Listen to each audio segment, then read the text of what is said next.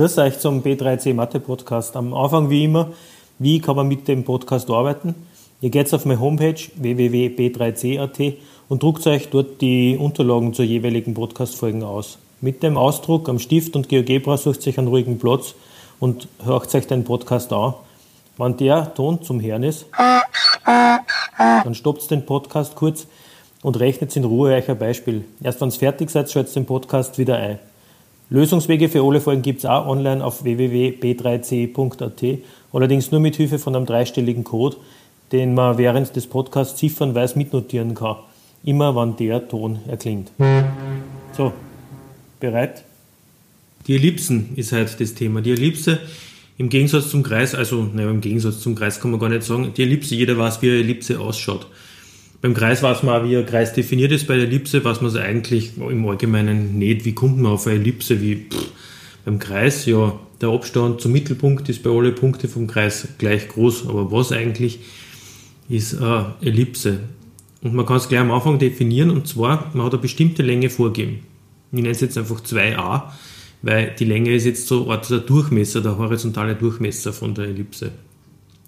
Und wenn man die Länge nimmt, dann ist jeder Punkt der Ellipse von den beiden Brennpunkten, wir haben jetzt, nicht nur einen Mittelpunkt, sondern auch zwei Brennpunkte bei den Ellipsen, von den beiden Brennpunkten ist die Entfernung insgesamt immer gleich groß. Also der Punkt äh, liegt irgendwo und wenn ich jetzt zum einen Brennpunkt hinschaue und zum anderen gleichzeitig, dann ist die Länge wie bei einer gespannten Schnur immer gleich groß. Und zwar nennt man es eben 2a. So ist es definiert. Der Abstand zu den zwei Brennpunkten ist in Summe die doppelte äh, äh, Halbachsenlänge.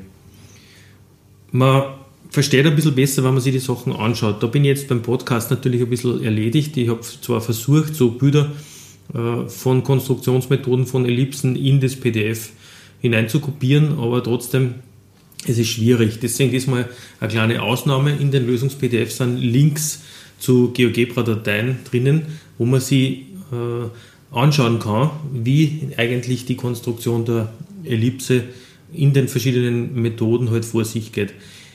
Die bekannteste, berühmteste und die, die eigentlich am nächsten der Definition der Ellipse ist, ist die äh, Gärtner-Methode. Die Gärtner-Methode ist, man schlagt zwei Pflöcke im Boden ein, die repräsentieren genau die Brennpunkte. Auf der linken, auf der rechten Seite. Der Mittelpunkt eigentlich gar nicht, der wird auf der Verbindungslinie zwischen den zwei Brennpunkten genau in der Mitte liegen. Und dann spannt man eine Schnur und die Schnur verwendet man, dass man so einen Bleistift innen drinnen einhackelt. Und wenn ich jetzt herumfahre, rundherum um diese beiden äh, Pflöcke und die Schnur immer gespannt lasse, dann habe ich das garantiert, was die Definition der Ellipse ist, nämlich dass die Entfernung, die insgesamte Entfernung äh, zu den beiden Brennpunkten konstant ist und wenn ich rundherum fahre, kriege ich tatsächlich eine Ellipse. Es gibt nur zwei andere Konstruktionsmethoden auch, die sind nur schwerer zu erklären. Aber meistens hat man ja äh, andere Sachen zur Verfügung bei der Ellipse. Habe manchmal gegeben die Brennweite, das heißt also der Abstand des Brennpunktes zum Mittelpunkt. Oder ich habe die, äh, den Durchmesser der Ellipse, einen horizontalen oder einen vertikalen Durchmesser, die man als äh, Haupt- und Nebenachse bezeichnet. Und je nachdem, was man gegeben hat, kann man die Konstruktion der Ellipse halt unterschiedlich durchführen. Ihr wisst ja, mit dem Zirkel geht da ja nichts. Und darum gibt es da eine äh, alternative Methode, die heißt Papierstreifenmethode. Da ist so, dass man äh, die verwendet, wenn man horizontalen und vertikalen Durchmesser zur Verfügung hat. Und dann äh, nimmt man tatsächlich einen Papierstreifen und zeichnet die beiden Halbachsen, also die Höhe und Breite von der Ellipse ein und lässt es dann um den Mittelpunkt der Ellipse rotieren. Man muss sich das fast anschauen in der GeoGebra-Datei, dass man nachvollziehen kann, was da passiert. Ein bisschen leichter ist die umkehrte Papierstreifenmethode zum Verstehen, nämlich nur mit dem Bild zum Verstehen. Äh, man nimmt tatsächlich wieder einen Streifen und zeichnet da die beiden Halbachsen ein und lässt jetzt das Ende des Papierstreifens, der da in der Mitte so blau-grün gezeichnet ist, auf der Y-Achsen so auf und ab äh, gleiten. das Ende des Papierstreifens fährt also auf der y-Achse auf und ab und auf der x-Achse schaut man, dass er den Punkt, der zwischen blau und rot unterscheidet, also der genau der, die Differenz zwischen A und B eingezeichnet ist da, dass man den auf der x-Achse belässt. Ich fahre also mit, der, mit dem Punkt der y-Achsen so senkrecht nach oben und dieser Farbwechselpunkt so zwischen Blau und Grün, der bleibt genau auf der X-Achse und das Ende von dem Papierstreifen, das signalisiert dann tatsächlich äh, so, eine rote, so eine rote Ellipsenform. Das waren drei Methoden. Wie gesagt, die, die Gärtner-Methode ist am ehesten die, die die Definition der Ellipse widerspiegelt. Und man kann sich vorstellen, ähm, dass halt ja je nach, je nach Bedarf nur andere unterschiedliche Möglichkeiten gibt, um Ellipsen zu konstruieren. Äh, die Bezeichnungen, die man bei der Ellipse verwendet, sind jetzt eh schon vorgekommen, weil man gar nicht anders die, diese geometrische Figur gescheit beschreiben kann. Aber bevor ich die alle nur mal durchgehe, dass man genau sieht, was ist was, gleich einmal der erste, äh, die erste Ziffer zum Entschlüsseln vom Lösungs-PDF und die lautet 5.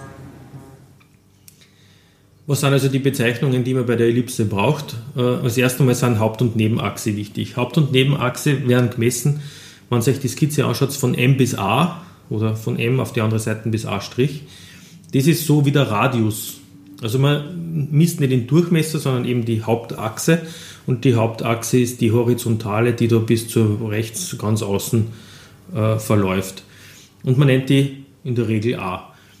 B ist die Nebenachse, der senkrechte Radius unter Anführungszeichen ist ja, wann Ellipsen so konstruiert werden, wie es auf der linken Seite skizziert ist, dann ist B immer kürzer als A, damit eine Ellipse halt so ausschaut, wie man sich eine Ellipse vorstellt. Und jetzt gibt es einen dritten Wert, nämlich den, den Wert E. Äh, und das ist die Brennweite, der Abstand, der grün eingezeichnete Abstand zwischen dem Mittelpunkt der Ellipse und dem Brennpunkt F, der wieder symmetrisch auf der anderen Seite genauso liegt. Die zwei Brennpunkte werden oft mit äh, F und F' bezeichnet, aber auch manchmal mit F1 und F2. Es kommt immer darauf an, welches Lehrwerk man gerade zur Verfügung hat. Aber es gibt halt von jeder Sorte immer zwei Punkte, die symmetrisch zueinander sind. Das ist bei den Scheitelpunkten so, die hassen A und A' oder halt dann A1 und A2, je nachdem. Und beim Nebenscheitel, der also oben und unten zum Liegen kommt, genauso. Wichtig ähm, außer der Definition der Ellipse ist jetzt als erster dieses Dreieck, das man sich gleich einmal aussuchen kann, bestehend aus der Nebenachse, also das B, das da senkrecht nach oben geht. Dann äh, das zweite ist der, die, die Hauptachse, die so diagonal nach unten zeichnet ist, von B oben zum Brennpunkt. Und das E geht dann von, der, das kleine E geht dann vom Brennpunkt zum Mittelpunkt wieder zurück. Man hat da ein rechtwinkeliges Dreieck drin und kann in dem rechtwinkeligen Dreieck sehr schnell sagen, dass da halt der Pythagoras in der Form gültig ist. Das heißt, dass man aus einer gegebenen Brennweite halt dann ähm, und einem gegebenen Hauptachse zum Beispiel die Nebenachse schon ausrechnen kann. Die drei Sachen, wie breit ist eine Ellipse, wie hoch ist eine Ellipse und wo liegen die Brennpunkte, die hängen über diese pythagoreische Formel da zusammen, dass halt e Quadrat plus b Quadrat gleich a Quadrat ist oder wie immer man das halt dann umformen möchte. Und da kann man gleich in ein Beispiel eingehen. Wie schaut das jetzt aus? Einer Ellipsen kennt man die Brennpunkte und ein Punkt, der auf der Ellipse liegt. Wie kann man jetzt ohne Papierstreifen und solchen Dingen die Ellipse zeichnen? Ja, wir verwenden ja GeoGebra und möchten gleich kennenlernen, wie das mit GeoGebra funktioniert.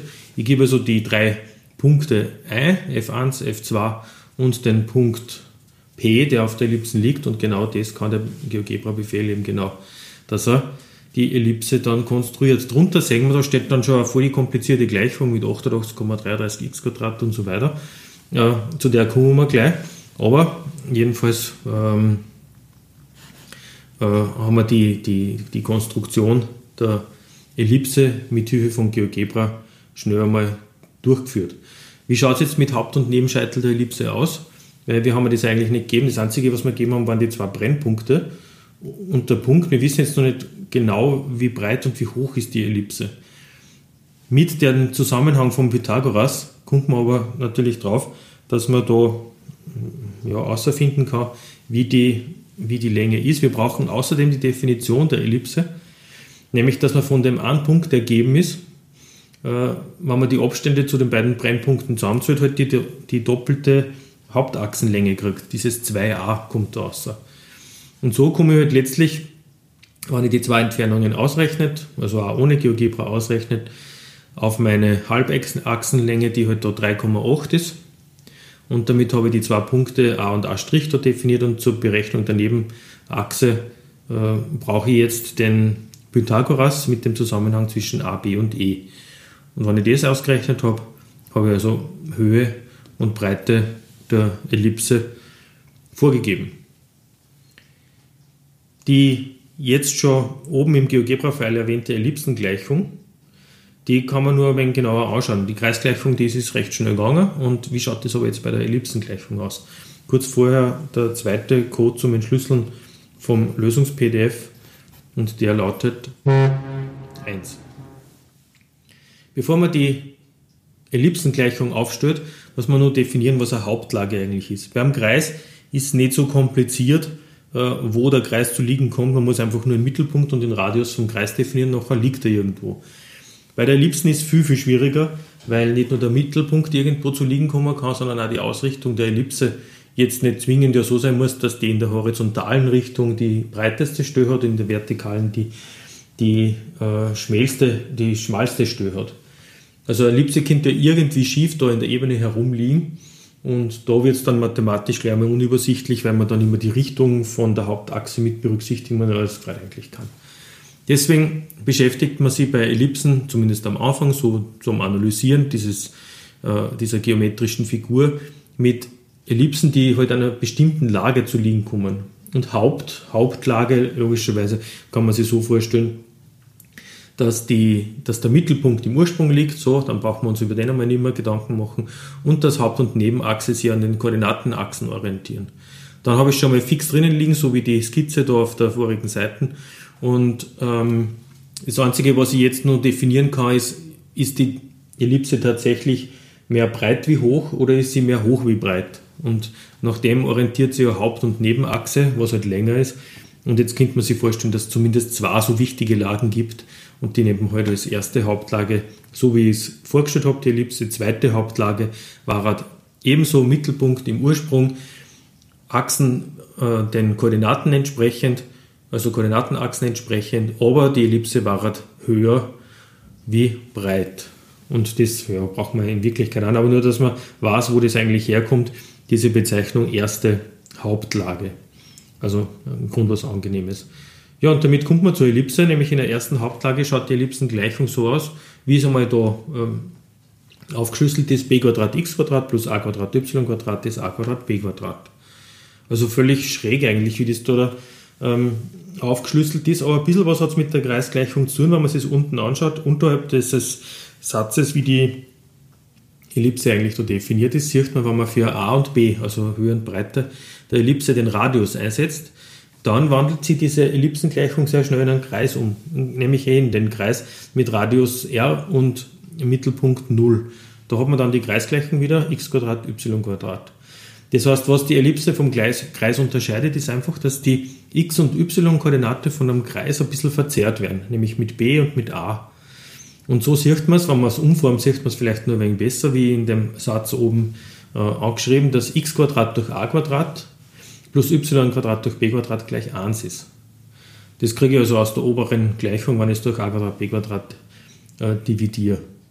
Also eine schöne Form für die Angabe der Ellipse, wo man gleich einmal a und b außersieht, ist die zweite Gleichung, die in dem Satz da erwähnt ist, weil da im Nenner unten nämlich die, das Quadrat der Hauptachse und das Quadrat der Nebenachse aufscheint und auf der rechten Seite immer der Answer auftaucht.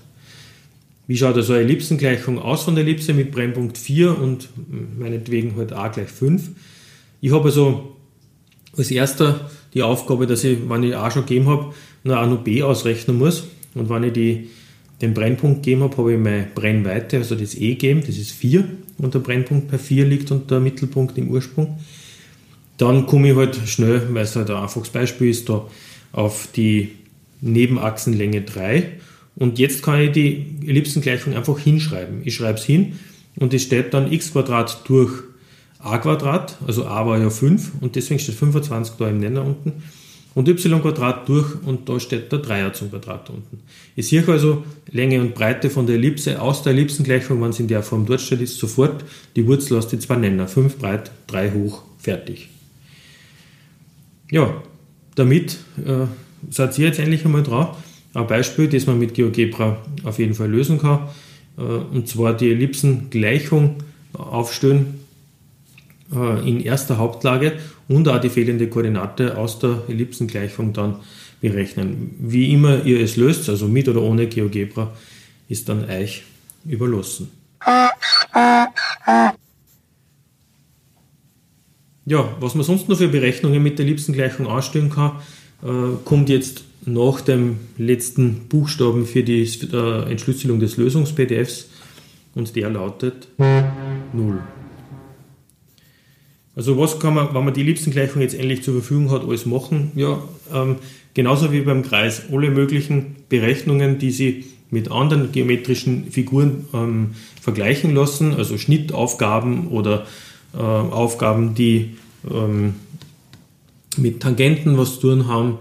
Äh, solche Dinge lassen sich natürlich leicht lösen, ob ich jetzt mit Geraden, mit anderen Kreisen, mit anderen Ellipsen arbeite. Wenn sich eine geometrische Figur immer in einer Gleichung äh, darstellen lässt, und jetzt haben wir schon Geraden als Gleichungen und wir haben Kreise als Gleichungen, wir haben Ellipsen als Gleichungen, dann kann man natürlich aus mehreren geometrischen Figuren Gleichungssysteme machen. Und Gleichungssysteme kann man immer lösen. Wenn man es schon nicht mit der Hand lösen kann, dann kann es GeoGebra lösen. Also ich habe auf der einen Seite Umkehraufgaben. Ich kann sagen, ich habe zwei Punkte gegeben und ich möchte aus den zwei Punkten jetzt berechnen, was für eine Ellipse in erster Hauptlage gibt, die da drüber gelegt werden kann. Das ist ein Gleichungssystem. Ähm, wenn man sich das anschaut, bei Beispiel 4, zwei Punkte sind gegeben und ich gebe äh, als Gleichung eine allgemeine Form der Ellipsengleichung vor mit dem durch a Quadrat durch b Quadrat, nur halt a und b kenne ich nicht. Aber ich kann die zwei Punkte einsetzen. In der ersten Gleichung setze ich 2 und 2 ein, in der zweiten setze ich minus 4 und 1 ein. Ich kriege zwei Gleichungen außer. Zwei Gleichungen dienen natürlich dazu, dass ich zwei Variablen berechnen kann und die kriege ich dann auch außer. Schon in einer Vierfachlösung, ja, das ist aber nicht wichtig, weil natürlich jede Kombination da angegeben wird, A nach Rechtssumme und A nach Linkssumme und B nach oben, nach unten und so weiter. Aber wie gesagt, ähm, durch die Form kriege ich halt sehr schnell mit GeoGebra, ein bisschen langsamer ohne GeoGebra, aber so ein Gleichungssystem kann man auch ohne GeoGebra lösen. Die ähm, Haupt- und Nebenachse und schließlich halt die Ellipsengleichung außer. Damit sind wir beim Abschlussbeispiel und das Abschlussbeispiel äh, ist wieder euch überlassen. Da geht es jetzt nicht um eine Umkehraufgabe, also ich habe nicht was gegeben und muss die Ellipsengleichung ausrechnen, sondern ich habe die Ellipsengleichung gegeben Ihr seht, die Ellipsengleichung ist jetzt nicht in der Form ist gleich 1 gegeben, sondern durch 140 dividiert, damit da rechts 1 steht und dann hätten wir auf der linken Seite die zwei Nenner, wo man wieder direkt A und B ablesen kann. Wieder, ob ihr das Beispiel mit der Hand rechnet oder mit GeoGebra ist euch überlassen. Wichtig ist, dass man ein bisschen einen Umgang kriegt mit der äh, Ellipsengleichung und halt dann Gleichungssysteme so behandelt, dass man halt beides oder mit drei Gleichungen dann vielleicht Lösungspunkte außerkriegt. So, da, das war's schon wieder. Die Verabschiedung ist wie immer kurz. Bis zum nächsten Mal auf B3C.